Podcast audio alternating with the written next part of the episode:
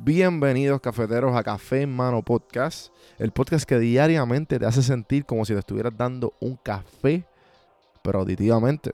El café que te brinda inspiración, motivación y evolución. Aquí hay varias maneras de consumir este podcast. Incluye los medios pocillos que son monólogos en la cual comparto mi pensar de diferentes temas. A lo mejor era una persona más de conversaciones. Están las random sesiones, que son conversaciones de temas totalmente random. Y por último, están las entrevistas, hablando de los momentos más profundos del desarrollo de diferentes tipos de personas. Ahora, coge tu café en mano, disfruta, relájate y vamos a empezar lo que hay para hoy. El podcast es traído a ustedes por Puerto Rico Sin Filtro. Puerto Rico Sin Filtro te ayuda a ti con tu negocio, con tu marca personal y especialmente con tu podcast. Yo soy parte del equipo de PR Sin Filtro y si entras a cafemanopodcast.com y ves el botoncito de reservar consulta, vas a ver todos los servicios que ofrecemos. Ya hemos ayudado a gente con los intros, eh, haciendo su podcast, creando sus páginas, bueno, con un montón de cosas. Así que acuérdate, me escribes a mí en Don Juan del Campo en todas las redes o entra a cafemanopodcast.com para más información. Por si no sabía, Café Mano es parte de la red de podcast de PR Sin Filtro. Si entras a prsinfiltro.com slash podcast, ahí están todos los podcasts que poco a poco la familia sigue creciendo. Ahora mismo está el Pocket con Ana Resto, repara tu crédito y mejora tus finanzas. Y si te pasas preguntando por qué el cielo es azul, por qué caen rayos o hasta qué velocidad viaja la luz. Explicando todo eso en Arroz con Pollo, Curiosidad Científica, Agustín Valenzuela te explica. Entra a prsinfiltro.com slash podcast para que veas la familia de podcast de PR Sin Filtro. Y escríbenos para ver cómo tu podcast puede ser parte de la red.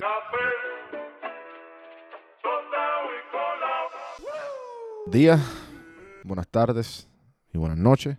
Hoy les quiero hablar de una de las personas que yo he hablado varias veces aquí en el podcast.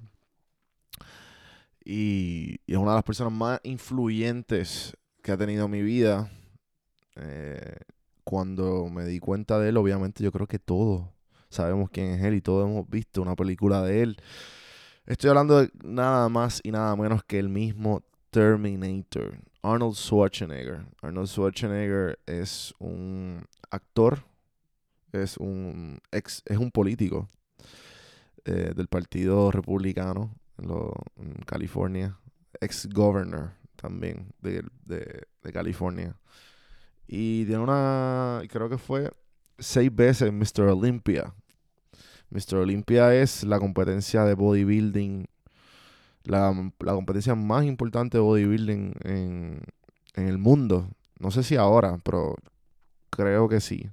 Para ese tiempo, compitió para los 70.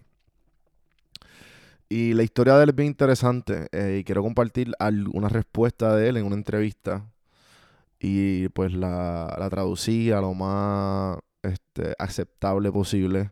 Pero antes de traducirla, le quiero contar una, una, una, breve, una breve biografía de él. Ustedes sabían que Arnold Schwarzenegger eh, vino de Austria para los Estados Unidos. Y, y cuando llegó a los Estados Unidos, pues dijo, mira, yo voy a hacer el, próximo Mr. Olympia. Pero todo este transcurso él se dio cuenta que pues aquí no hay dinero.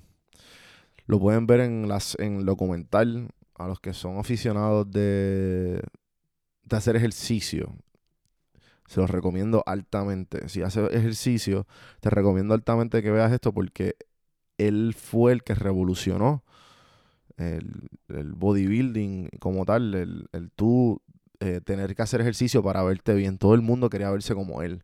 Él, él, formó un estereotipo de, los músculos y de verse bien grande y, unos bíceps enormes y, este, muslos enormes, Un, un, físico perfecto. El documental se llama Pumping Iron. Está en Netflix, si no me equivoco. Si no está en Netflix, pues en Amazon Prime. Está, es muy bueno. Eh, se filmó fue como la última, todo el mundo ya, ya él era un poco famoso, él fue el que lo organizó. Y, y tú lo ves a él, cómo él hacía, cómo él jugaba psicológicamente, como se llama el psychological warfare. Y, jugaba con lo, con la confianza de los otros, de los otros participantes.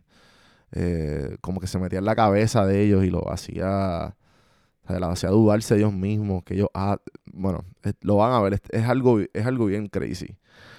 Y, y pues nada, la cuestión es que él se dio cuenta que no había dinero en, esto, en estos eventos y él se tuvo que, que hacer, pues obviamente, vivir de esto. Entonces él cogió y abrió una compañía de construcción con, con uno de con los amigos de él de bodybuilding y como él tenía acento, él no tenía un buen acento, para ese tiempo, me acuerdo, él, él cuenta que, que estaban de moda los, los balcones de ladrillo. Y la época como que así, como que europeo. Y como él tenía acento de Alemania, pues mucha gente, él, él decidió abrir esta compañía de construcción y empezar a, a, hacer, contrataba, lo, contrataba gente y empezaba a, a montar eh, balcones y todas estas y paredes y cuestiones de ladrillo. Bueno, y, así fue que empezó con esa compañía y luego y luego con, esa compañía se compró un edificio y ese edificio lo empezó a, a, recuperar, o sea, a remodelar y él vivía dentro de ese edificio. O sea que él ya era, él llegó a ser millonario antes de todo esto. O sea, con todo esto fue que él pudo hacer las clases de actuación. Y con todo esto fue que él consiguió el papel de Hércules. Hércules es una serie. So que él ya, antes de ser exitoso, él ya estaba ganando en Mr. Olympia, él ya tenía dinero. ¿sabes? Él, encontró una manera de hacer lo que él le gusta, encontrar el dinero, porque él decía, espérate, lo que no en el bodybuilding no hay dinero. So que, ¿cómo yo puedo hacer dinero para que esto me ayude a mí? Le voy a compartir un poquito de la mentalidad de él para que vean de lo que hablo eh, Tim Ferriss, en el podcast de Tim Ferriss, él lo entrevista, creo que él sale como dos o tres veces, y, le hace la pregunta de eh, cuando... Le hace la pregunta de, de dónde tú sacas tanta, tanta confianza en ti mismo. Porque como tú te, en, ese documental, tú lo puedes ver que, que él es bien, bien, él tiene mucha confianza en sí mismo y es bien seguro de sí mismo. Y pues obviamente, pues tú pararte en, un escenario modelar y a tu cuerpo y todo lo que tú has logrado, pues eso es parte del, concurso, del concurso, de, que tú te veas eh, bien, que la gente se siente impresionada con lo que están viendo.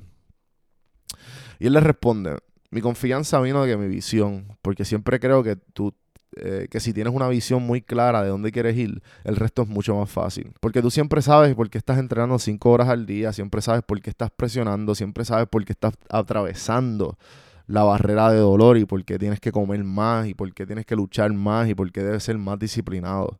Todas esas cosas se vuelven mucho más claras. No es como que, ay Dios mío, tengo que hacer 200 sentadillas más. Es como que no puedo esperar para hacer 200 sentadillas más porque eso me acerca más a los abdominales que necesito para ganar el Mr. Universe. Ese es mi objetivo. Me veo claramente en ese escenario ganando el, Mr. Universe. Me veo muy claramente obteniendo el trofeo al, final, levantándolo encima de mi cabeza y tener cientos de fisiculturistas alrededor mío, debajo, debajo de mí en el escenario, mirándome, idolatrándome. Incluso miles de personas que están mirando en el, trofeo, en el evento. Así que esa fue mi visión clara y eso siempre me inspiró a hacer todo lo posible. So, eso fue lo que él respondió, ese pedacito de cómo tú llegaste a ser tan seguro de ti mismo. Y es que él sabía ya que quería ser el Mr. Universe. O sea, él ya sabía que eso es lo que él quería hacer.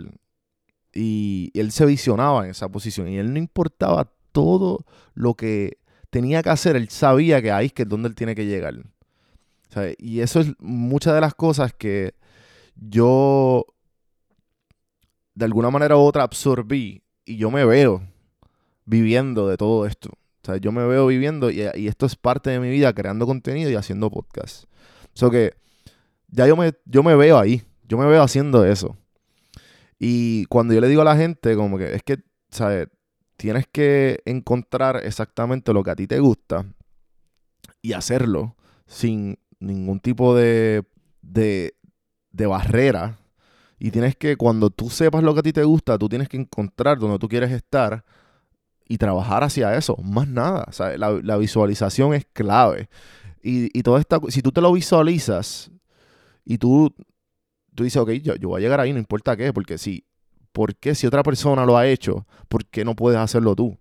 O sea, es posible, no significa que es imposible. Tienes que darle a moldearlo a tu vida, tienes que moldearlo a tu realidad y, y trabajar todos los días hacia eso. Así que los dejo con ese pensamiento hoy. Espero que les haya gustado el episodio de hoy, que les haya gustado este, esta pequeña biografía de Arnold. Eh, les recomiendo altamente que, busquen. Si no me, escriben y la, la, y se la envío la entrevista. Voy a tratar de ponerla en las notas del episodio para que, para que vean un poquito más.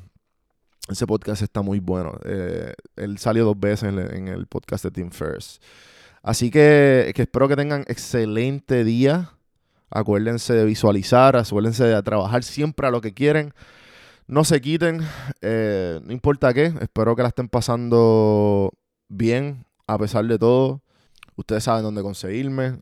Denle share a este, episodio si tú crees que alguien lo necesita escuchar. cafemanopodcast.com Don Juan del Campo en todas las plataformas. Este que le hablo de Juanvi. Hasta mañana, gente. Hasta mañana, gente.